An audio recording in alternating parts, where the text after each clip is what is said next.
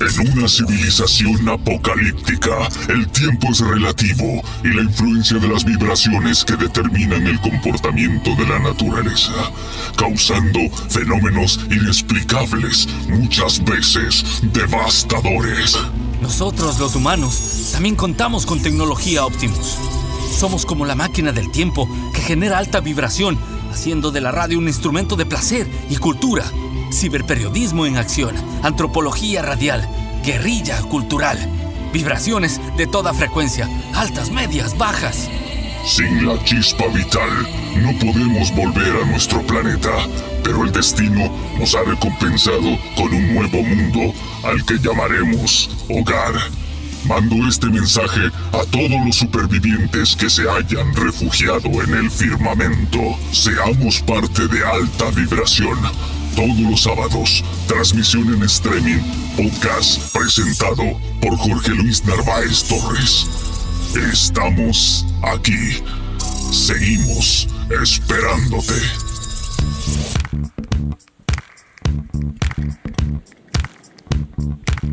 Desde las tablas de un patio de comedias llegan las actrices y las cantantes calvas para celebrar los tiempos de pandemia inclusiva y teatro portátil. Desde este instante somos partícipes de Alta Vibración 111. Jorge Luis Narváez quienes habla y Henry Melo en Ingeniería Sonora con respuesta de podcast en Spotify. Llegamos a ustedes gracias al auspicio de Inbauto, el norte de Chevrolet, OptiClass, Serway, Clínica Odontológica y el mundo del carpintero en la edición 111, en este 11 de septiembre en alta vibración, tenemos el gusto de presentar a un ícono del teatro ecuatoriano, actriz de teatro que ha hurgado permanentemente en personajes marcados por la identidad, quien nos hablará de sus experiencias en el cine y la televisión, su rol como dueña del patio de comedias y sus nuevos proyectos en el ámbito del teatro inclusivo. A partir de este instante, desde Art House Studio les decimos Bienvenidos,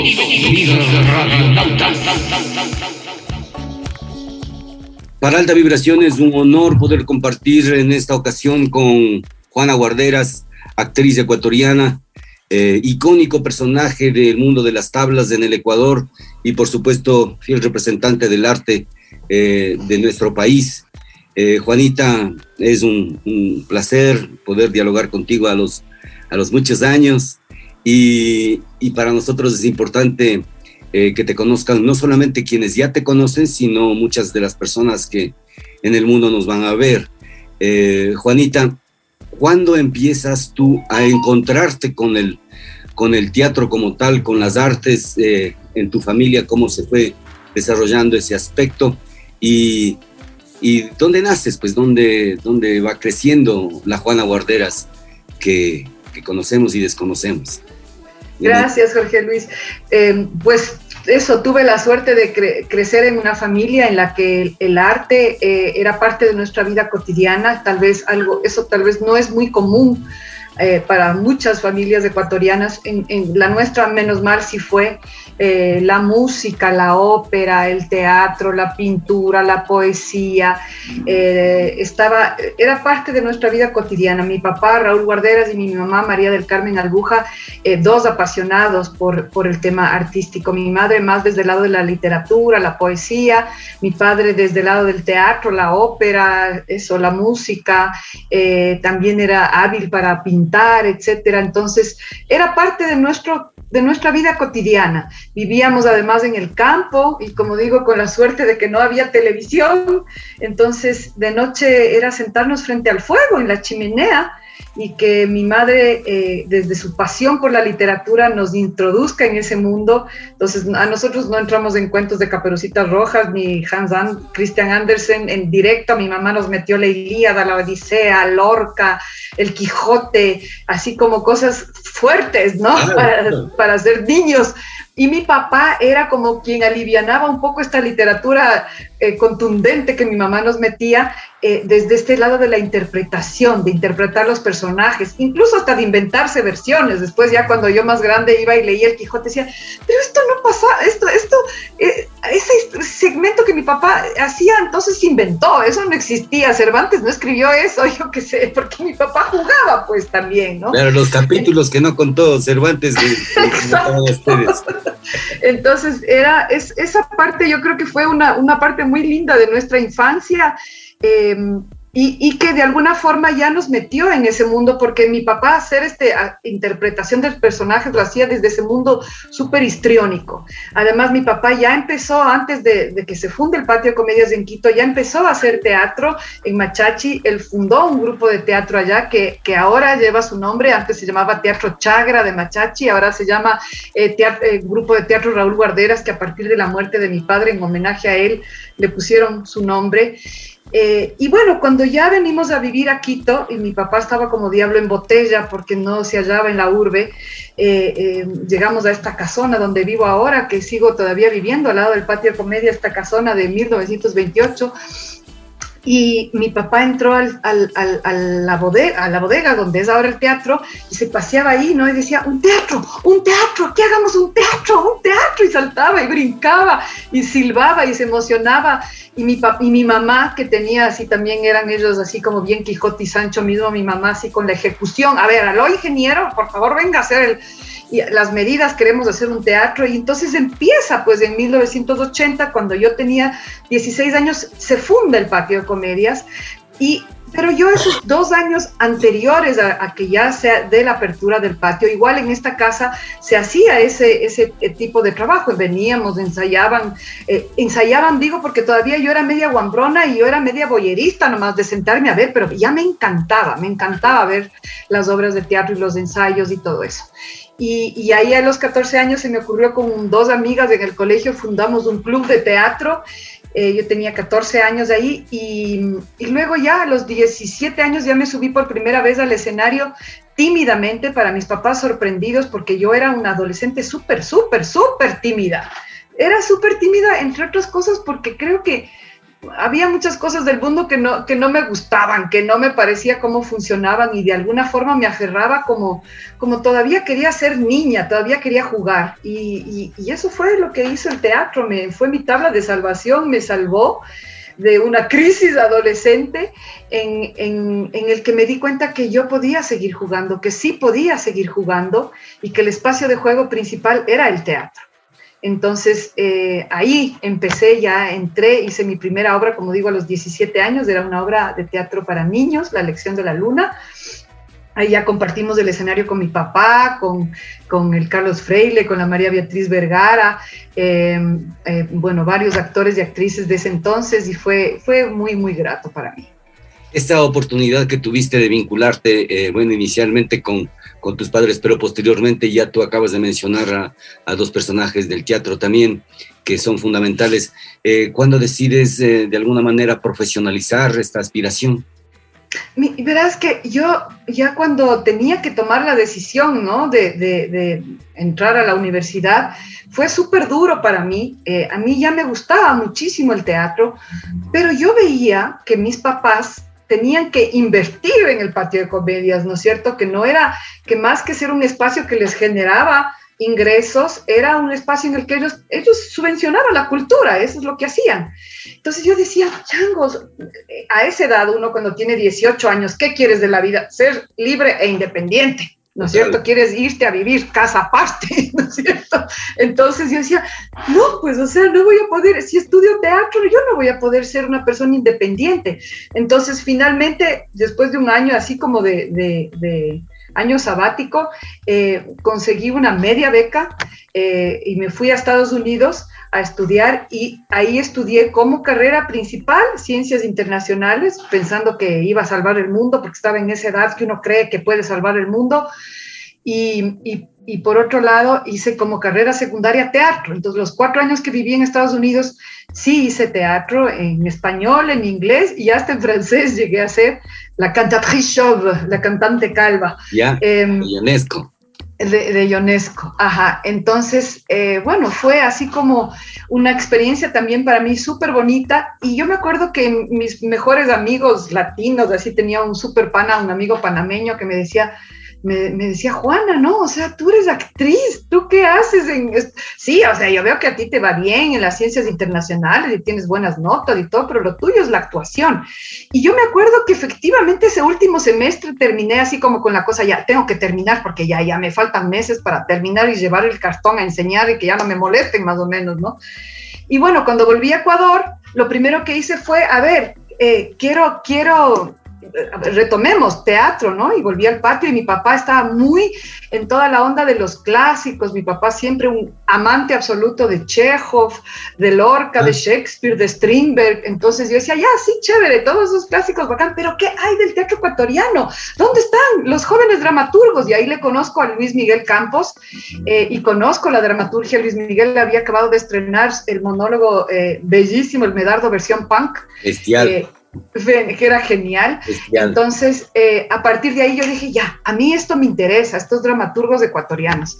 Y ahí empezó mi vínculo con Luis Miguel Campos, con el Guido Navarro, con la Elena Torres, con la Marta Ormaza, con la Churos Marisela Valverde, eh, eh, con mi prima Noemí Albuja también, que estaba, era parte también de, del elenco, y empezamos esta, esta, esta historia de, de, intentar poner en escena distintas obras de Luis Miguel Campos, eh, hasta que finalmente un momento pasamos de estas obras de gran formato, que son para mí, creo que de las mejores obras de Luis Miguel, que tal vez el público no conoce, que el público tal vez conoce las obras, como él mismo les llama, sus juguetes escénicos, como La Marquita se ha muerto con leucemia, o El Pan, o El Rabo de Paja de la Anita Suquillo, esos son como sus juguetes la mierda, ajá, ese era el juguete escatológico. Sí.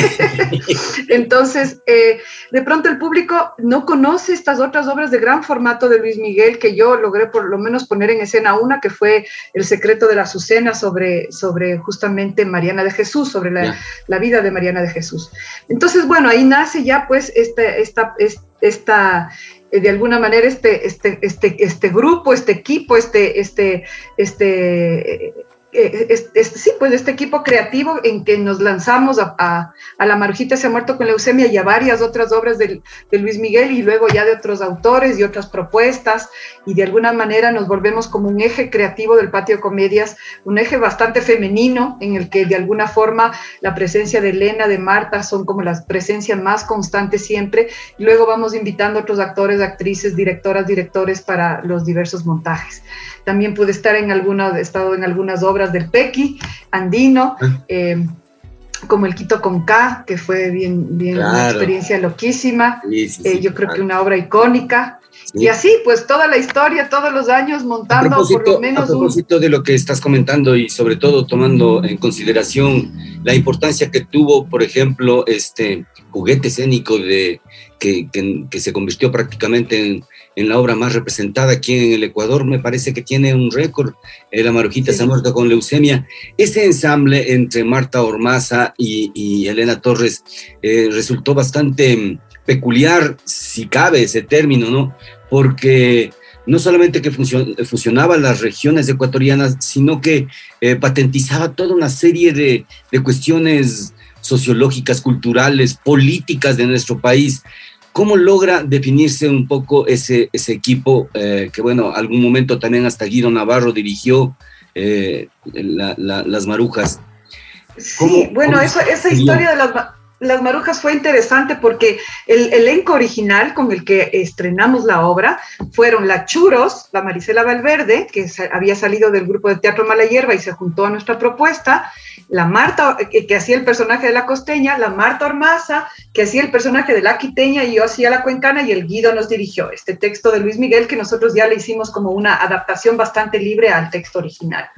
Entonces, una vez que estrenamos la obra, realmente no teníamos ni la pretensión ni la idea de que era, iba a ser una obra que iba a permanecer tantos años en el tiempo, ni nos imaginamos. El Guido, el Guido era el único que medio sí profetizó. Yo me acuerdo que algún momento él decía, esto va a impactar full, a la gente le va a encantar. Decía, me acuerdo que un par de veces dijo así en el proceso creativo. Y bueno, cuando estrenamos la obra, de alguna manera habíamos planificado hacer seis semanas de temporada, que seis semanas, cuatro funciones diarias, cuatro funciones semanales, 24 funciones, era bastante, era, ¿no? Como como suficiente para una obra. Y tan es así que la Marta había planificado irse a Italia porque había nacido su hija Paloma, se iba a Italia con su marido en ese entonces italiano a que la familia italiana conozca a su hija que acababa, que era bebé, ¿no? Y entonces ahí entró la Elena Torres a reemplazarle a la Marta con el personaje de la quiteña. Y, ahí estuvo el segundo elenco que era la Churos, la Elena Torres y yo por un, por un tiempo. Y eh, finalmente la Churos, que tenía que para hacer su personaje, me acuerdo, tenía un vestuario del Enrique Vázquez que era como una gorda de botero, tenía que meterse en una esponja que era del cuello hasta los pies. Y eso le, generó un problema de salud, obviamente, porque además teníamos tantas funciones, a veces dos, tres funciones diarias, eh, viajes, etcétera, que a la Churos le generó un problema de salud y ella decidió retirarse del montaje. Y justo cuando la Churos decide retirarse del montaje, regresa la Marta Ormaza de, de, Italia, que se había ido, y ahí es cuando finalmente se queda este, este equipo que tú dices que eh, para mí sí es importante contar este pedazo de historia, entre unas cosas por darle también crédito, que es importante a la Churos, Marisela Valverde, que fue parte creativa y parte muy importante del arranque del proyecto de la Marujita, pero que finalmente ella por su decisión decidió pues eh, retirarse, por su deseo, digo, decidió retirarse. Y, y cómo entró la Marta y finalmente se, se, arma este, este, este elenco, yo me acuerdo que cuando estábamos las tres juntas trabajando los primeros ensayos, nos sorprendió mucho a las tres y decir, wow, qué bien que, o sea, esto, qué bien que funciona este trío. No es que con la Churos no haya funcionado, sí, claro que funcionaba, pero sentimos algo, yo sentí algo muy potente y las tres lo comentamos, dijimos, qué foco esto, cómo está funcionando. Nos, nos, nos, nos quedamos con esa sensación muy potente, ¿no? Y em, al poco tiempo de eso me acuerdo que ya nos pidieron para unas fiestas de Quito que hagamos un sketch de las marujas, que fue la primera vez que como que salimos de esa dramaturgia hicimos un sketch para, para las reinas, para la elección de reina de Quito, y me acuerdo que fue un sketch que justamente era una sátira sobre el concepto de la elección de reina. Y el público se gozaba y era transmitido en vivo por Teleamazonas y todo el mundo, wow, estaba feliz, menos la Fundación Patronato Reina de Quito, porque no les gustó que les hagamos una crítica a eso y nunca más de la vida nos volvieron a contratar y se resintieron a muerte, todos, menos el público y menos las miles de personas que vieron. Ah le encantó. Entonces, a partir de ahí dijimos, está esta posibilidad de que nosotros creemos nuestra propia dramaturgia, es decir, ya trabajar una dramaturgia de personaje. Y esa dramaturgia de personaje es posible también por todo el trabajo del Guido Navarro, que por cierto le mando saludos, que ahora creo que está viviendo por Atuntaki, en Imbabura, eh, siendo maestro, o por Otavalo creo que está viviendo. Otavalo también está, sí. Ajá, ah. entonces le aprovecho para mandarle saludos, porque de verdad el Guido es un fantástico maestro. Sí, ojalá eh, lo tengamos en algún momento también acá. Ojalá sí. Y, ese, y ese encuentro, o sea, ese trabajo que hicimos con los personajes, de creación de personajes con el Guido, fue un trabajo tan contundente que por eso permitió esta, esta dramaturgia de personaje. Entonces, a partir de ahí, más o menos desde el, desde el 91 en adelante hasta, hasta, hasta ahora, hasta la presente fecha, incluso con la ausencia de la Martita, es que nosotras eh, hemos creado muchísimos, más de 300 de 400 guiones de entremeses, de sketches, obras de teatro. Tenemos este spin-off de Las Marujas, que son como siete obras siquiera que hemos escrito nosotras mismas, que Las Marujas Entre Terecas, Las Marujas que viejas para ver, Las Marujas Navideñas, Las Marujas Entre Memorias y Efemérides, Las Marujas, o sea, tenemos... El, secuestro de la Tránsito Smith también está en La Tránsito Smith ha sido secuestrada, ese, ese fue un texto, sí, es verdad, ese es un texto de Luis Miguel todavía, ese sí era una, porque Luis Miguel sí escribió una trilogía con los tres personajes, escribió La Marujita se ha muerto con leucemia, el la Tránsito Smith ha sido secuestrada, que es así, la, y la pusimos,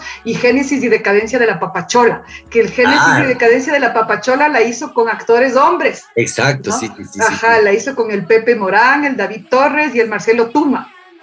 Que eran hombres haciendo los personajes de las marujas, que fue genial también para nosotros. Fue súper divertido poderlos ver y, y súper buenos actores, fue súper loco eso. ¿Cuántas, eh, ¿Cuántas representaciones se hicieron aproximadamente, Juanita, contando teatros fuera de Quito y, y algunas Solo de la Marujita se ha muerto con leucemia. La Marta, nuestra querida Marta Ormaza, que nos ve desde el más era la que llevaba las contabilidades de eso. Y más o menos la última temporada que hicimos de la Marujita se ha muerto con leucemia es justo porque la Marta nos pidió. Mira, en noviembre del 2017, la Martuca dijo: Vean, a ver, hagamos, hagamos una temporada. Ahorita estoy bien. justo la Elena también había tenido una caída y tuvimos, tuvo problemas de salud también. Estábamos en, ahorita estamos las tres bien, vean hagamos, hagamos. En el 2017, la Marta contabilizó que estábamos cerca de las 3.000 funciones. Qué increíble.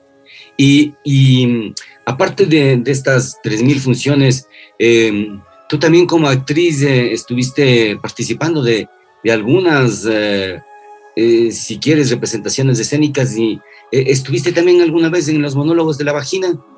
Así es, hicimos, hicimos los monólogos de la vagina cuando se pusieron por primera vez en Ecuador justamente eh, eh, nos, propusieron los productores que trajeron la obra al Ecuador, nos propusieron a Elena, a Marta y a mí que hagamos una versión, pero justo yo había aceptado un trabajo en Buenos Aires, era una coproducción eh, de Ecuador con Argentina, y acepté ese trabajo y me estaba yendo a Buenos Aires. Elena había aceptado un trabajo de, de un trabajo de artes con los niños de la provincia de Bolívar, y entonces la, Marta se quedó e invitaron a otras actrices, creo que esa la dirigió una, primera versión, la Viviana Cordero, estuvieron como 10 actrices distintas. Sí, sí, sí, sí, Y tuvo su gran difusión y luego cuando ya volví yo de Argentina, Elena volvió de, de, Bolívar, los mismos productores nos dijeron, bueno, ya están las tres aquí, hagamos una versión de ustedes.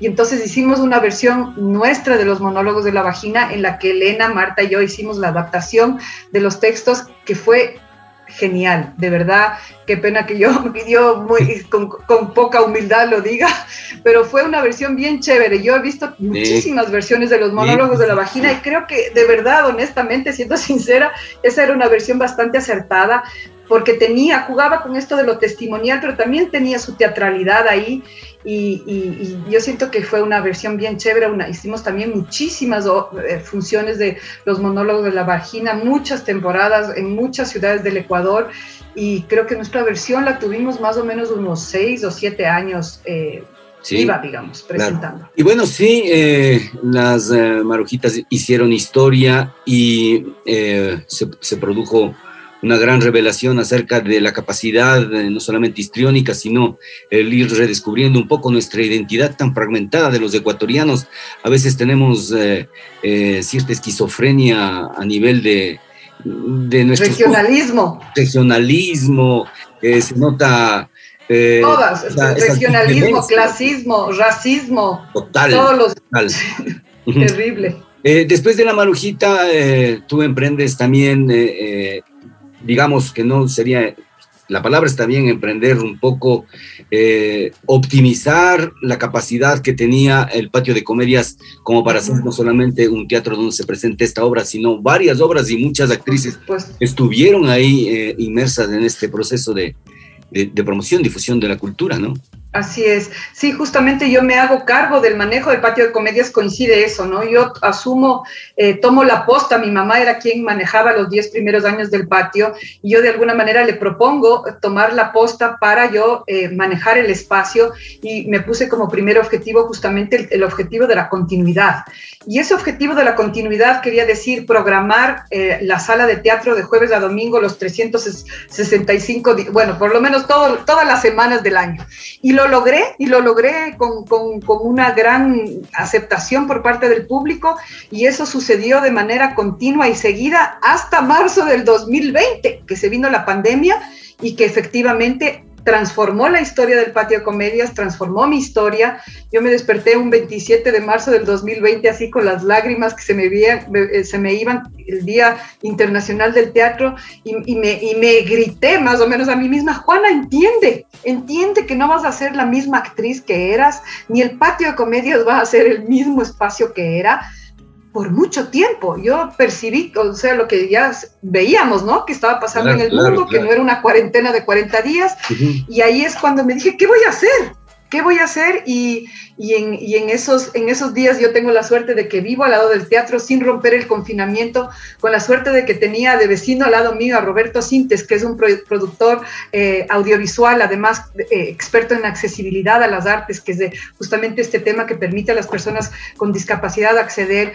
Eh, hicimos ya habíamos trabajado con él en el 2019 con el monólogo de la, Susana Pautazo, que está aquí, que está aquí. Sí, sí. La, la, la la Venadita, hicimos, hicimos con ese monólogo y en coproducción con España y ganándonos algunos fondos concursables de España y del Ecuador, produjimos, le, dotamos al, monólogo de La Venadita de accesibilidad universal. Eso ya lo hicimos en el 2019, es decir, la obra ya la podíamos presentar de manera presencial, la hicimos prioritariamente justamente para beneficiarios del MIES en siete ciudades del, del Ecuador, realmente personas de situaciones sumamente vulnerables, tanto desde el tema económico como social, porque eran familias que en muchos casos tenían más de una persona con discapacidad. Ya hicimos esta gira y, y Roberto se quedó en el Ecuador para en el 2020 continuar la gira, pero se viene la pandemia y ahí es cuando yo le digo, Roberto, a ver, tú eres productora audiovisual, yo estoy aquí en un teatro, mis hijos hacen clase por Zoom, hagamos teatro por Zoom, a ver, probemos. Y él me decía al principio, no, espéranos, que... Digo, no, es, hay que, esto tiene que funcionar, tenemos que poder, si bien no es lo mismo, obviamente, no es lo mismo la presencialidad y la esencia del teatro es lo presencial, pero vaya, si todos los profesionales tienen derecho a teletrabajar, nosotros, ¿por qué no? ¿Y qué vamos a hacer? Porque además, de verdad, tú sabes, o sea, como artistas, como gestores culturales, no es que tú tienes un sueldo fijo, no tienes un ingreso, no tiene, yo no, no, he, no he sido asalariada del Estado jamás.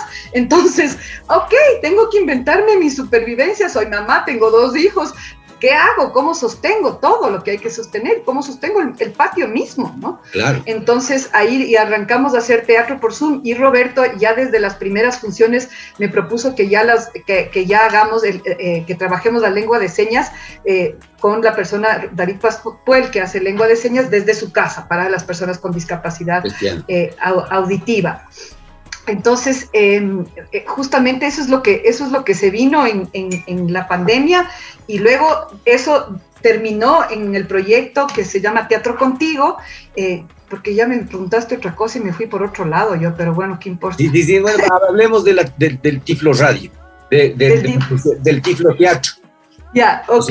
Entonces nace, nace, ya empezamos a hacer, hicimos esta propuesta por Zoom, a la gente le gustó un montón, obviamente tuve montones de críticas por los mismos compañeros de teatro diciendo eso no es teatro, y luego finalmente mucha gente de teatro, de música y de las distintas artes adoptó esta misma, este mismo mecanismo porque era válido, entonces todos los días me llaman, ¿y cómo hiciste? ¿Y cómo no sé qué? ¿Y, cómo y yo encantada de la vida les daba mi, mi super know-how de cómo hacer esto, y la gente empezó a hacerlo desde sus casas también, y fue fue una tabla de salvación para muchos, músicos, etcétera. Me llamaba todo el mundo a eso. Y entonces ahí, como ya hicimos esta prueba, eh, se lanzaron los fondos concursables del IPSI, que es el Instituto de Fomento a la Creatividad e Innovación, y ahí eh, postulamos para hacer una cartelera como espacio, tú podías postular, como espacio independiente, podías postular para una cartelera y postulamos eh, con 10 obras ganamos nueve, que ya es era bastante, ganamos la posibilidad de, de producir nueve obras eh, eh, eh, ecuatorianas para filmarlas aquí en el patio de comedias, o sea, como teatro grabado, obviamente, pero con esta posibilidad de cada una, de que, de que cada una de las nueve obras tenga subtitulado, lengua de señas, audiodescripciones para personas con discapacidad visual, auditiva y cognitiva. entonces, tenemos esta página web que yo le invito al público a conocer, que es www.teatrocontigo.com.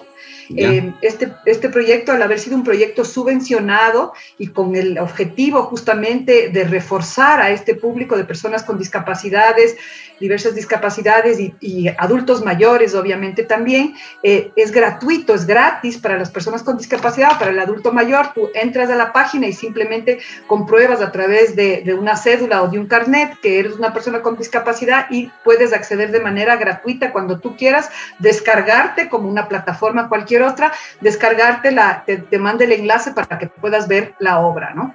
Maravilloso. Eh, de, este, de, de, esta iniciativa, ¿hay algún registro eh, audiovisual?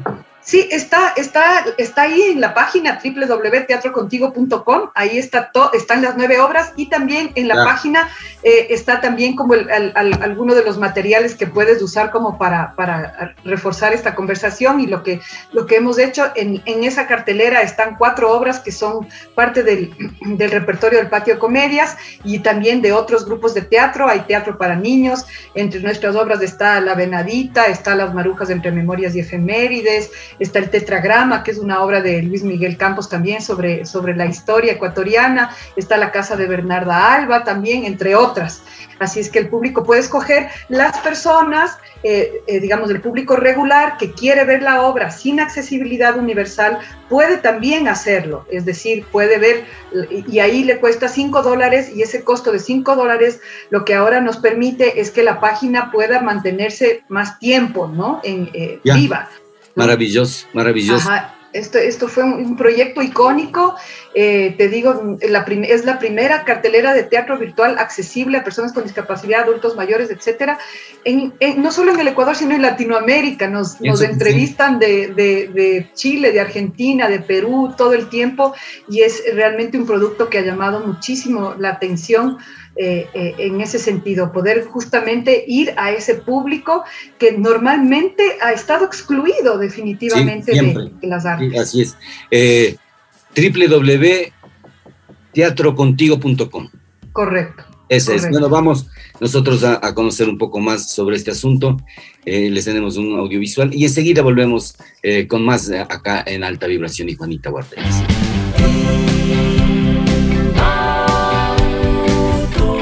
Siempre apuntando en dirección al futuro, al éxito, al avance, a la permanente renovación. Siempre apuntando en dirección a la tecnología, al estilo de vida, a la seguridad. Siempre apuntando en dirección al servicio, a la responsabilidad, a la eficiencia, para ti, para tu negocio, para tu familia. Somos Inbauto, el norte de Chevrolet. El norte de Chevrolet. Asesoría contable, tributaria y financiera. Anita Solano Paredes. Nuestro compromiso es brindarle un servicio de calidad y ser un pilar de apoyo en el crecimiento de su empresa o negocio. Nuestra experiencia está enfocada en áreas de asesoría contable, tributaria, laboral y financiera, así como la asesoría en la gestión y toma de decisiones de empresas y negocios. Contáctenos 098 72 49 Asesoría contable, tributaria y financiera. Anita Solano Paredes. Hola, te presentamos a Art House Studio. Somos la empresa más importante en el desarrollo de ideas creativas y publicitarias. Gracias a su producción por medio de herramientas de audio, video, animación, diseño, comunicación, Nuestros recursos tecnológicos, profesionales y de infraestructura nos permiten brindar la más alta calidad en la prestación de nuestros servicios. Art House ofrece diseño gráfico, diseño web, producción audiovisual, animación 2D y 3D, marketing y publicidad, posicionamiento de marcas en redes sociales. Sea cual sea tu proyecto, queremos trabajar contigo. Art House tiene la respuesta inmediata a lo que necesites con costos competitivos en el mercado. Únete a nuestra lista de clientes satisfechos. En Art House Studio amamos lo que hacemos. No existen límites. ¿Sabe usted cuál es la mejor óptica de Ibarra? Pues OptiClass en la Bolívar 775 y Pedro Moncayo, frente al gobierno provincial de Imbabura. La clínica optométrica OptiClass ofrece optometría pediátrica, examen visual computarizado, lentes de contacto, servicio de oftalmología, óptica en general, armazones de marca, lentes y gafas. Horario de atención de lunes a viernes de 9 a 14 horas y de 15 a 19 horas, sábados hasta las 13 horas. OptiClass está atendida por el optometrista contactólogo Ivo Yepes Luna. Recuerde, nos encuentra en la Bolívar 775 y Pedro Moncayo, frente al gobierno provincial de Imbabura. Serway CAD Cam Digital Dental Center 20 años siendo los pioneros en tratamientos odontológicos.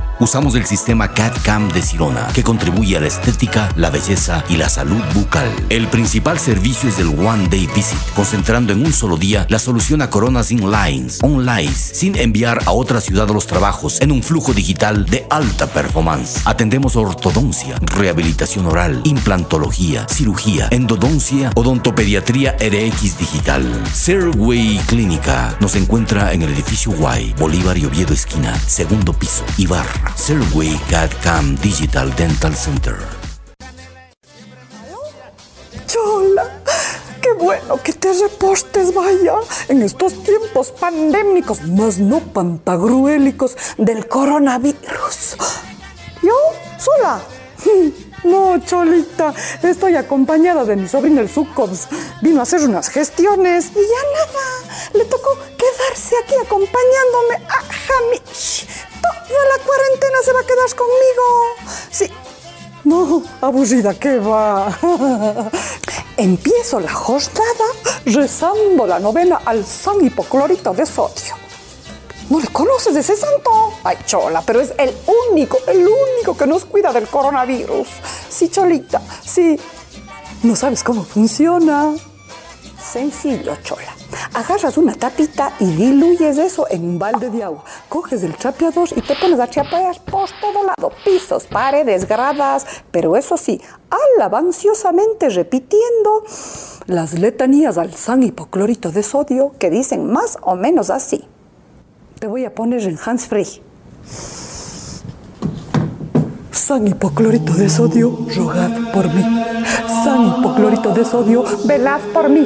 San hipoclorito de sodio, por la misericordia de Dios, libradme del coronavirus. Amén. Alabanciosamente. Te cuento, Chola, que mi sobrino el suco Jesús Mozalbete, adolescente, adolescente de imprudencia, no quería salir a la calle. Me tocó poner doble candado. Es que es un alegón que cree que todo lo sabe, que dice que es conspiración, que esto, que esto, que los huevos del pocho. Le dije, no, cholo, ya. Por fin se distrajo pues, con una guitarrita que ha tenido así chiquita que le llaman el ukelele, no sé qué. Y se nos pusimos a cantar y nos sale una canción, verás, suena más o menos así. Lavarse las manos bastante seguido. Esto no es en vano, hazme caso, mi amigo. No te toques la cara, te pido por favor. Mantén la cuarentena, quédate indoor. Quédate en casa, quédate en casa. Es hora de cuidar a la masa. No le tengas miedo, solo sé prevenido. Sigue las instrucciones, quédate tranquilo. COVID-19, a mí no llegarás. Estoy dentro de casa, calmada y en paz. Quédate en casa, quédate en casa. Es hora de cuidarnos en masa. ¿Te gustó? ¿No? ¡Ojo!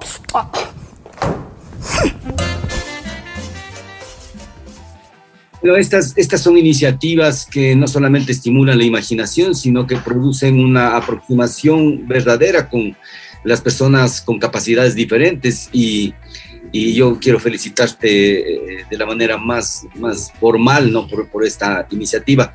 Pero Juanita Guarderas eh, también ha, ha, hecho cine. Eh, yo recuerdo haberte visto en una película que creo es colombiana y estuvo nominada al Oscar, no me acuerdo si era Ah, María. sí, María Llena Eres de Gracia. Eso, María Llena Eres de Gracia. No sé si es una adaptación de una de, de Jean-Luc Godard. No, no creo que tiene que ver, pero No. que es Dios te salve María, alguna nota así era. No. Eh, pero pero eh, en el cine, ¿desde cuándo? Porque estuviste creo en La Tigra también, si no me equivoco. No, en La Tigra no, no estuve en La Tigra, pero estuve del Camilo, estuve entre Marx y una mujer desnuda, que hacía también un personaje chiquito, un figurante. Eh, estuve en El Prometeo Deportado, del Fernando Mieles, Ya. en El Titán en el Ring, de la Viviana Cordero. Bestial. Estuve, estuve en una coproducción eh, bien interesante, tal vez una de las más potentes que, en las que he trabajado, que era una coproducción eh, austríaca, francesa, alemana, eh, rodada en el Ecuador y en Colombia y en algunos países del Asia, eh, que se llamaba La Medición del Mundo, Measuring the World, Ah, que, es, ajá, que es una película sobre Humboldt. Claro, claro. Eh, Luis Miguel también creo que estaba, Luis Miguel Campos también creo que estaba involucrado en eso. no, esa era una película mucho más atrás, la que tú dices, esa era La nieve de los Andes. Eh, entonces es diferente, claro. esta que te mencioné, esta última fue una película que la rodamos en el 2010, 2012 más o menos. Em, y es una película que ha ganado en España, entre otras cosas, se ganó eh, premio al la mejor vestuario, mejor arte. El director de arte era uno de los directores justamente de la saga de Harry Potter. Yo tenía un, eh, se trajeron, pero así los containers enteros de, vestuarios y de elementos de, la época, ¿no es cierto? ¿Cómo se llamaba? Discúlpame, ¿cómo se llamaba La medición del mundo. Ya, la medición del mundo. La medición del mundo se llama la película, o en inglés Measuring the World. Ya. Em, de hecho, la película está en, alemán, y en, alemán, y o sea, en alemán y en francés, y eh, con sus títulos en español. Fue, fue bien interesante de esa película, ahí me sorprendió mucho la reacción del director sobre este país, sobre el Ecuador. El man era boquiabierto y, y es algo que se me quedó a mí resonando mucho. Y él decía, en este país se puede, se puede eh, eh, simular cualquier otra geografía. De hecho, tenían escenas que tenían que ir a grabar en, en, los Himalayas y que las rodaron en el páramo del Cotopaxi y que se trajeron vestuarios, solo elefantes les faltó traerse, pero trajeron vestuarios, todo, y ambientaron y parecían los Himalayas. ¿no? Eh, eh, er, entonces yo a partir de ahí decía, de verdad, si yo fuera ministro de, ministra de Turismo, realmente una cosa que haría es venderle al Ecuador como locación. Este país sería una locación para el cine brutal. O sea, ellos se ahorraron aquí en el Ecuador un montón de dinero para no tener que viajar con todo el crew a Asia a hacer toda, toda una cantidad de, escenas, ¿no? Claro, eh, claro. eso fue increíble. Yo tenía el director, porque sí, en realidad el Ecuador es así, pues. Es así, es así. Entonces em, se rodaron, creo que el Guido también participó en algunas de estas escenas de esta película. Y yo tenía un vestuario que era del 1800, o sea, realmente la tela ¿no? No es que era el vestido hecho en 1800, pero la tela era un gobelino del 1800. Y yo rodaba una escena en Mindo y tenía tres personas solo para mí, que era un personaje figurante, por Dios, o sea, no que tenía una, cinco o seis diálogos, creo. Tenía tres personas de vestuario solamente para que me acompañen a mí a levantar este vestido y yo con las botas de caucho en medio de, los lodazales de Mindo. Esta era una escena increíble porque era una escena en la que Humboldt eh, está en un mercado de, esclavos negros y entonces Humboldt llega y pierde la cabeza al ver esta situación. Era súper, fue, rodar esa escena fue súper fuerte para mí porque eh, habían efectivamente actores y actrices, extras, etcétera, eh, personas negras del Ecuador, de Colombia, de Haití, también habían bastantes personas grabar esta escena con ellos prácticamente desnudos, encadenados, en la lluvia de Mindo, era tan fuerte, era tan conmovedor que tú veías eso y decías, no puedo creer que como humanos atravesamos por esto, no puedo creer que esto de la esclavitud apenas se abolió hace, ¿qué? 200 años. E, era fuertísimo. Entonces, en esa escena, Humboldt entra y les libera a todos. Yo hacía el personaje, les libera a todos los esclavos y los esclavos se quedan así como, ¿y ahora para dónde agarramos, mijo? ¿Qué hacemos? ¿No? yo tenía, yo tenía que, eh, mi escena era que yo era una, criolla de, la América, del, eh, eh, de, aquí, del, Ecuador o de la América, ¿no es cierto? Colonial, que entonces llevaba a mí, que había dado a luz al, mercado a comprar justamente una nana para que le amamante, a comprar una nana para que le amamante a, a mi nieto. Esa era la escena. Y yo tenía que ir era una subida así, ¿no? Trepada, eh, un señor que trabajaba de cargador aquí en un mercado de San Roque, actuaba, me cargaba no solo a mí, sino a la silla de madera sobre la que yo me sentaba, en, una, en, un, en un lodazal así de, en subida, por Dios, y hacíamos la escena corte, vuelve a repetir, yo cada vez que me bajaba lloraba y le pedía al Señor, perdón, perdón, perdóneme, perdóneme, perdóneme, por favor, perdóneme. Era tan fuerte, era tan fuerte eso, era horrible. Y el Señor me decía, no te preocupes, no te preocupes, yo todos los días cargo diez veces, dos, tres quintales, me decía, le decía, no, perdóname, perdóneme. Era, era tan humillante, era horrible era, eh, ponerse en ese lugar era, y me acuerdo que uno de los actores eh, me preguntó, era un francés, me preguntó, me dije, ¿cómo se siente estar en esa silla? ¿Cómo Y yo le dije, horrible. O sea, yo no es que me sienta bien, o sea, me siento, es, es humanamente terrible. Entonces uno pasa por esas contradicciones cuando estás rodando una película de época como esa, con esas escenas tan intensas, entras en esas contradicciones, que tienes que hacer tu personaje, tienes que hacerlo como es y cumplir con eso, pero internamente también todo lo que te, te acontece es súper fuerte. Sin prejuicios, pues eh, realmente es eh, brutal esto, pero, pero mm, eh, en el cine de alguna manera en el cine ecuatoriano, eh, bueno, todavía nos, nos falta explorar un poco más, probablemente con el tiempo ya vayan decantándose, pero también estuviste en la televisión, en la televisión también eh, participaste no solamente como panelista de algunas series de mujeres, sino también estuviste en alguna serie de televisión tal vez. Sí, eh, bueno, estuve en, en Ecuavisa, estuve en Dejémonos de Vainas como un personaje invitado, ¿no? Ellos me invitaron a ser parte de la serie, pero yo me acuerdo que en esa época estaba difundiendo un monólogo también dirigido por Guido Navarro, que era mi monólogo, el, diario íntimo de un adolescente. Entonces yo estaba embaladísima con mi monólogo y no quise comprometerme así, porque la tele en esas épocas, bueno, en general, cuando te metes a un compromiso de una serie, tienes que entregarles la vida completa.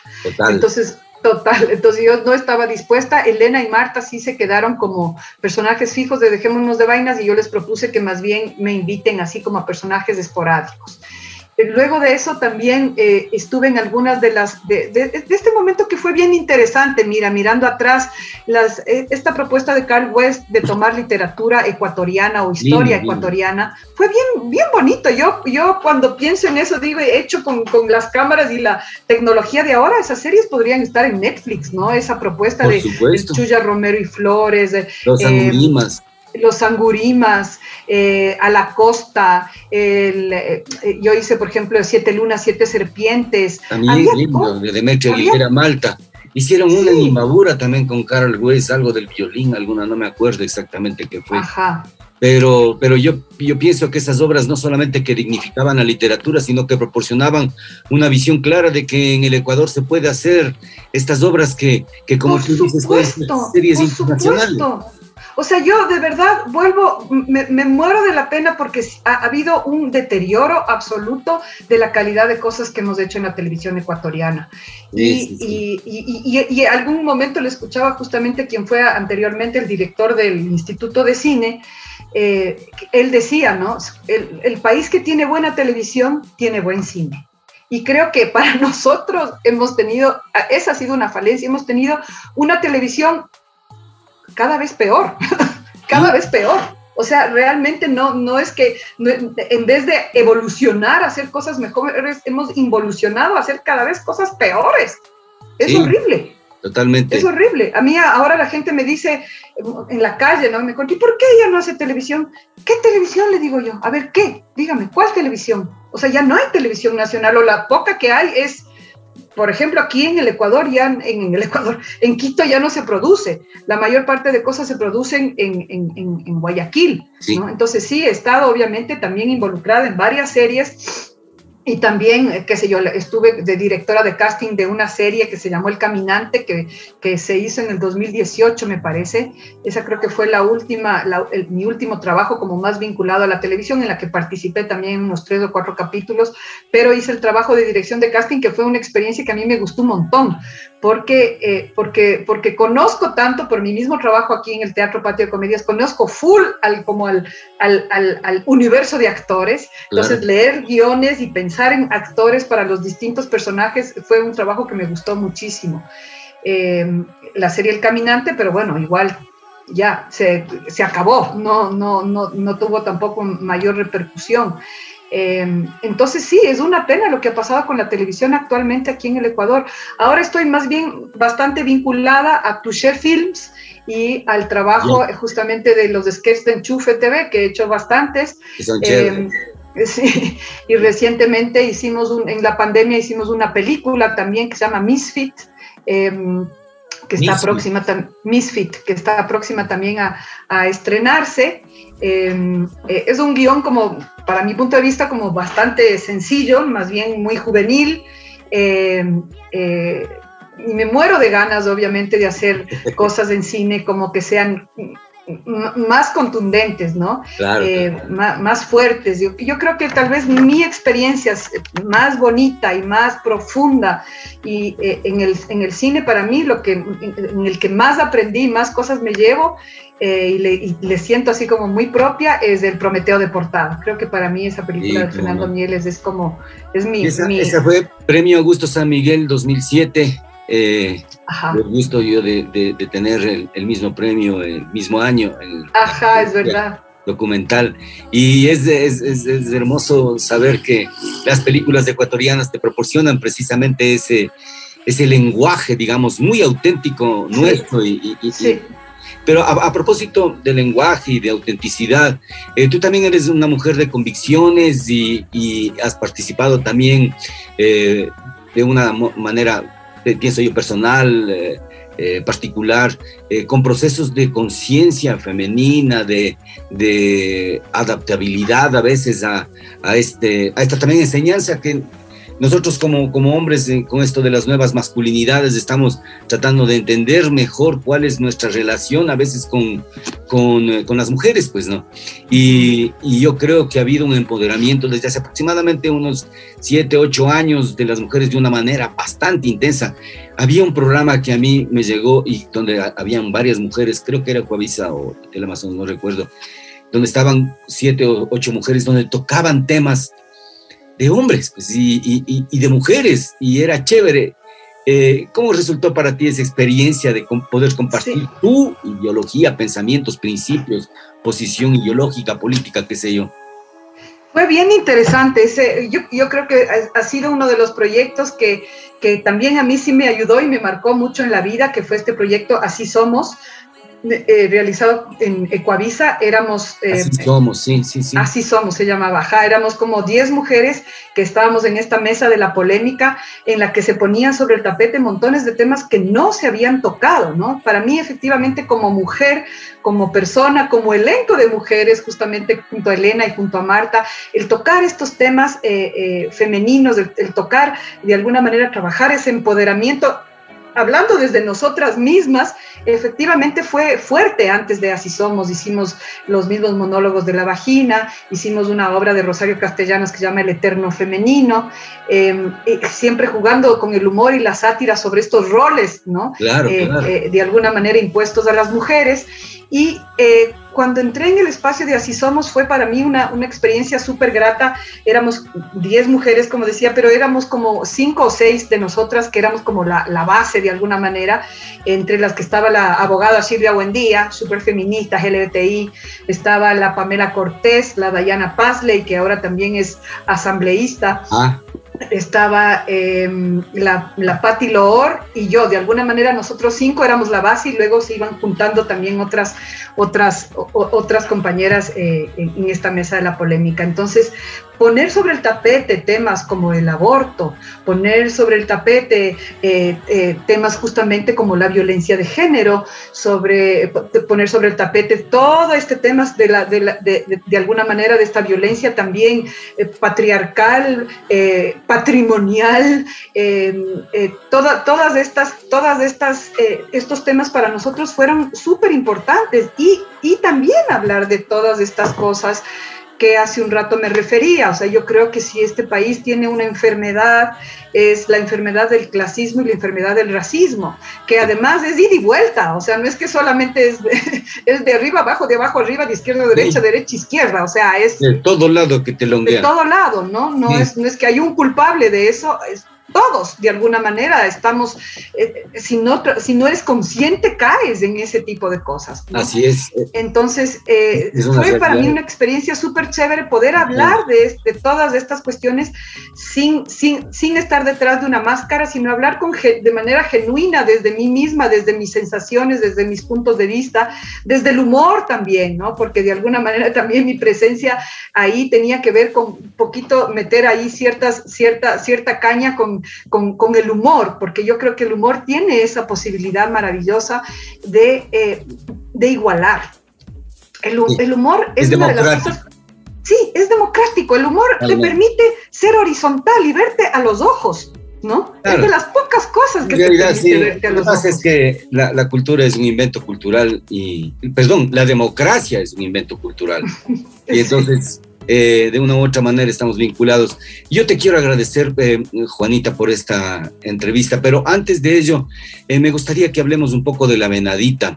Hace poco claro. falleció Susana Pautazo. Yo estuve en una función en la que ella estaba presente mm. y tengo unas fotos, algún momento te las, te las paso. Y realmente cuando ves una, una, obra como esa, no solamente que te conmueves por la eh, realidad de una mujer específica, ¿no? sino también por las connotaciones sociales a las cuales te abocas y ese sentido de pertenencia a la naturaleza tan especial y que fue recogido con mucha sensibilidad por Susana. ¿Cómo, cómo fue la experiencia de la venadita para ti? No, entrañable, para mí un, un, absolutamente entrañable y una inmensa gratitud, por eso aquí le tengo también a mi Susana, como le tengo al Paul y a la Marta, que están más allá, que no se les ve. este, eh, a ver, la, fue un legado, primero eso fue muy bello, como eh, la Susana eh, fue ella quien en el año 2000 eh, escribió la obra, la puso en escena y ella misma le, la actuaba, ¿no es cierto? Y después por, por el, el, fallecimiento de su hijo, ella regresó a Argentina un tiempo, pero volvió al Ecuador porque esta siempre fue su patria, esta siempre fue su casa. Claro. Entonces, cuando volvió al Ecuador, y me acuerdo que le insistí, le dije, Susana, pon en escena esa obra, pon la venadita en escena. Lo mismo hacía la Satia Durán, la hija de nuestro querido amigo Claudio Durán, le, insistía y le decía, Susana, esa obra es imprescindible, a mí me cambió la vida. La Satia contaba que ella vio una función de la Venadita y que se iba a ir a Argentina a estudiar veterinaria y terminó cambiando a irse a estudiar teatro. Se fue a estudiar teatro, actuación y dirección teatral en Buenos Aires. Entonces le insistíamos, Satia y yo, y finalmente un día la Susana nos contó y nos dijo, a ver, ya, si ustedes insisten, yo les propongo, hagámoslo. Y ahí me trajo eh, un bastón que uso en la obra, que es una raíz de mangle y un rebocito que ella había usado, y me entregó, pues me pasó el bastón, me dijo yo, si tú quieres que esta obra esté en escena, te la paso. Aquí está, te entrego este legado y le, le, le, invitó a Satia para que sea la productora de la obra y ahí pues trabajamos las tres juntas, que fue también una experiencia bellísima. Eh, todo el proceso del montaje de la venadita y luego todo el proceso de, llevar en adelante, sacar ese personaje, para mí un desafío más súper fuerte porque yo siempre le admiré profundamente a la Susana como, como actriz. Yo decía, ya me fregué, voy a hacer la obra icónica de la Susana, me voy a atrever a hacer yo. O sea, tenía ese, ese resquemor de decir, yo me acuerdo que cuando me entró ese resquemor dije, ya Juana, ya nada, o sea, no. Como la Susana, no, o sea, no, no vas a poder equiparar a la Susana y no pienses en eso. Haz, haz nomás la obra con gusto y con amor, no pienses en que, pero la Susana me dejó la vara alta, muy alta, porque ella era una tremenda actriz pero también fue chévere cómo ella me permitió que yo también haga mi propuesta y me apropie del personaje en el buen sentido y pueda, y pueda hacer esta, esta, como una adaptación. El, interpretar este personaje también desde, desde mí, desde esa vivencia también fuerte para mí de haberme criado en el campo, de haber tenido muy cerca a, a toda la población campesina indígena en mis 12 primeros años eso. de infancia. Claro. ¿no? Que, eso, que eso para mí fue contundente. Entonces yo, una claro. mamá como la venadita, claro que conocí mientras me crié en el campo. O sea, la mamá Melchora estaba ahí, la mamá Nicolasa estaban ahí, eran mamas que yo conocí y que, y que compartí desde niña. Y luego, y luego eso también me marcó a mí muy profundamente para hacer otra propuesta que no sé si la llegaste a ver, que no actué yo, pero que la dirigí, que fue Papacuna, que es una obra, eh, eh, no la hemos llevado a Imbabura, a ver, sí, sí ha estado en Imbabura, pero, pero a Ibarra habría que llevarla a esa obra, porque es una obra muy, muy bella. ¿Hay algún registro en YouTube de, de La Venadita? De la venadita, de la venadita creo, mm, no estoy muy segura. Bueno, la tenemos en Teatro Contigo que se, que se puede ver ahí y de, ahí yo de pronto te puedo pasar algún enlace para ver, para, para, para que veas como fragmentos de la obra. Em, ¿Qué más hay? Eh, y entonces esa venadita a mí me marcó también mucho en ese sentido de algo que yo sí quiero continuar haciendo, que es eh, eh, indagar más profundamente y cada vez más sobre este cosmovisión andina, sobre este mundo andino tan, tan importante para nosotros, para, para, para para, para nuestra idiosincrasia, para lo que somos, para, nuestros, para, este, para estos mestizos que somos, seamos urbanos o rurales o lo que sea, pero está esa cosmovisión del mundo andino, está en nosotros, está en nuestro ADN. Entonces, eh, entrar, entrar, en, eh, entrar en esos universos para mí eh, ha sido muy bello y pude continuar haciendo ese trabajo en Papacuna como directora de la obra, que es una obra del colectivo Llama en la que eh, a partir de una investigación sobre la diversidad de la papa nativa en el Ecuador hacemos una obra de teatro que tiene este título, Papacuna, que es un homenaje a la papa. Y, a la papa y a, todo lo que está alrededor del universo de la papa, el mundo del campesino, obviamente, y la agricultura, eh, eh, todo el mundo mítico alrededor del universo de la papa, porque de pronto conocemos mucho sobre el mundo mítico del maíz y de la papa tal vez no, ¿no es cierto? Y cómo si es el producto andino, ¿no? Los pastuzos deben estar, eh, y la papa es poderosa, pues ahí está Richard Carapaz, un ejemplo de la buena papa. Exactamente, exactamente, es nuestra esencia, es como se dice en la obra y como decía en un texto, justamente es, nuestro, es el tesoro escondido. Eh, y ahí tú, tú entiendes por qué de pronto el maíz tuvo tanta visión y tanta protagonismo, pero la papa también la manejaron con este criterio de calladito, que no sepa que esas plantitas, que los españoles ni se enteren que esas plantitas, que debajo de esas florcitas moraditas, blanquitas, hay papa, hay comida. Imagínate lo que fue luego la papa para la historia del mundo, para la hambruna, para la guerra, para los platos europeos, para el gnocchi, para el, para el, para el kartoffeln alemán, para, para, para todo, ¿no? Para las, las papas fritas francesas y yo qué sé, para tanta cosa. Eh, bueno, eh, esto, es, esto es importantísimo lo que acabas de decir, porque por ejemplo, tú estuviste también, eh, estuve yo en, en, en Mira viendo las voladoras. Las voladoras. las voladoras sí es también una obra tan bueno, tan particularmente tradicional de, de Imbabura y que después un poco como que se ha ido ya universalizando, porque conozco hasta hay una obra literaria que está con, con mucha... Bueno, es un bestseller en España y en Estados Unidos de Mónico Ojeda que se llama Las Voladoras, ¿no? Pero y que tiene basamento precisamente en esa onda. ¿Qué tal con las voladoras? ¿Cómo te Lindísimo. Esa experiencia también fue súper, súper, súper linda. Eh, esta propuesta como directora y dramaturga de la Yolanda Navas del grupo Títere fue compartir la escena con la Susana Nicolalde, con el Pepito Alviar, con los Bocapelo, tener el lujo de tener una banda sonora en vivo con los bocapelo, o sea, eso ya era, pero ya una, un, lujo total, una belleza. Con el, con, el, con el Pato Estrella, con el Pancho Arias. Realmente yo creo que fue una obra muy, muy, muy, muy, muy potente. lastimosamente se complica su difusión porque es una obra en la que somos un elenco grande, ¿no? bastante gente entonces, entonces coordinar las temporadas, coordinar los ensayos, coordinar la difusión de la obra siempre se volvió un poco complejo. Pero, pero una, o sea, una gozadera, las funciones de las voladoras que hemos hecho, gracias por recordarme, porque de verdad eh, es eso lo que a mí me interesa mucho, este teatro que de alguna manera eh, refleja quiénes, qué es este país, quiénes somos. Entonces, las marujas, la marujita hace eso de alguna forma, ¿no es cierto?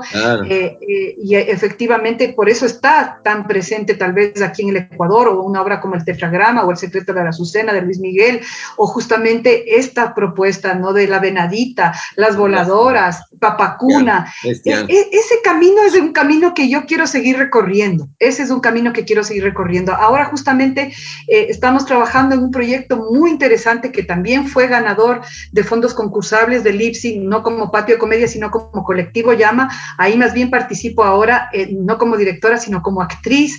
Eh, este proyecto se llama De cómo murió el teatro. Es un proyecto que se va a estrenar en eh, febrero del próximo año, en el que vamos a compartir toda esta experiencia con el Carlos Michelena, eh, con, con, las actrices justamente del colectivo Llama, tres actrices del colectivo Llama, eh, Natalia Ortiz, Iliari Derks, eh, Carlina Derks. Em, vamos a compartir el espacio también con, con el Daniel Moreno como representante también del Teatro Drag y vamos a compartir también con los clandestinos, que es, que, es, este grupo de clown maravilloso. Em, y y, se, está haciendo una reflexión bien interesante alrededor del mundo del ritual funerario andino, de los ritos funerarios andinos, que hay maravillas, pero en el contexto de lo que nos pasó en la pandemia, de que el teatro se murió, sí se murió, sí se murió, más allá de que hayamos hecho por sumo, no sumo, lo que sea, pero el teatro se murió, se murió por un año y medio. ¿Y qué quiere decir eso en, nuestra, en nuestras existencias. Entonces estamos ya en esa exploración y va a ser algo bien potente que lo vamos a estrenar eh, eh, el próximo año con el colectivo Llama.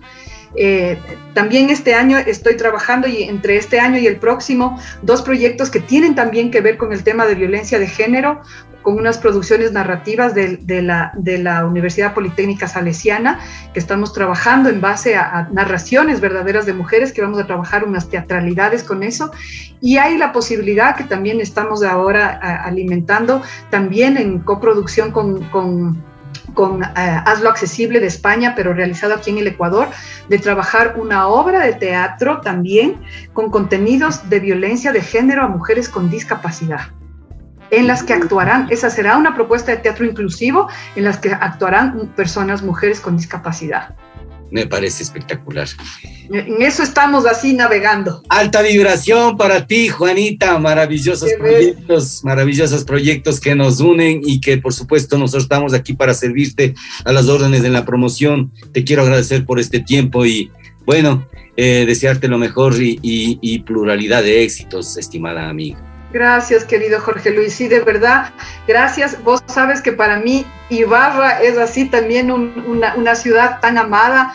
Eh, todo ese recuerdo de juvenil con vos, con la Elena Larrea, con todo este colectivo maravilloso. Eh, a mí me marcó también la vida, ¿no? Entonces yo soy súper grata con, ustedes. Yo recuerdo que, que paseabas conmigo en una moto cuando estabas embarazada. Sí, seguro que sí, seguro que sí, hacíamos diablura y media. Horrores nos has hecho hacer vos, Jorge Luis Narváez, no te hagas. Un abrazo enorme. hemos pasado bomba, qué lindo. Hasta, hasta, una próxima ocasión. Te quiero mucho. Cuídate mucho, yo también.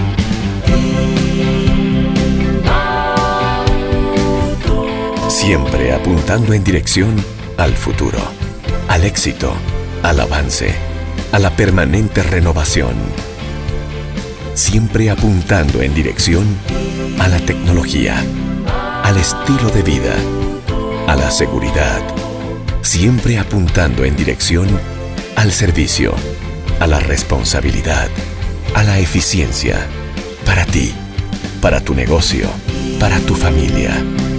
Somos Inbauto, el norte de Chevrolet el norte de Chevrolet.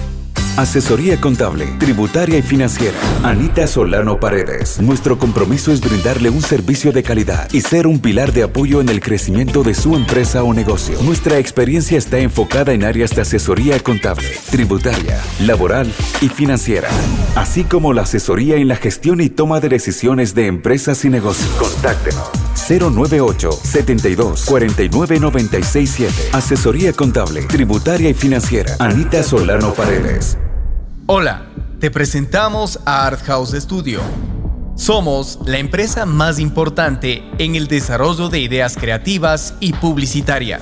Gracias a su producción por medio de herramientas de audio, video, animación, diseño, comunicación, Nuestros recursos tecnológicos, profesionales y de infraestructura nos permiten brindar la más alta calidad en la prestación de nuestros servicios. Art House ofrece diseño gráfico, diseño web, producción audiovisual, animación 2D y 3D, marketing y publicidad, posicionamiento de marcas en redes sociales. Sea cual sea tu proyecto, queremos trabajar contigo. Art House tiene la respuesta inmediata a lo que necesites con costos competitivos en el mercado. Únete a nuestra lista de clientes satisfechos. En Art House Studio amamos lo que hacemos. No existen límites. ¿Sabe usted cuál es la mejor óptica de Ibarra? Pues OptiClass en la Bolívar 775 y Pedro Moncayo, frente al gobierno provincial de Imbabura. La clínica optométrica OptiClass ofrece optometría pediátrica, examen visual computarizado, lentes de contacto, servicio de oftalmología, óptica en general, armazones de marca, lentes y gafas. Horario de atención de lunes a viernes de 9 a 14 horas y de 15 a 19 horas, sábados hasta las 13 horas. OptiClass está atendida por el optometrista contactólogo Ivo Yepes Luna.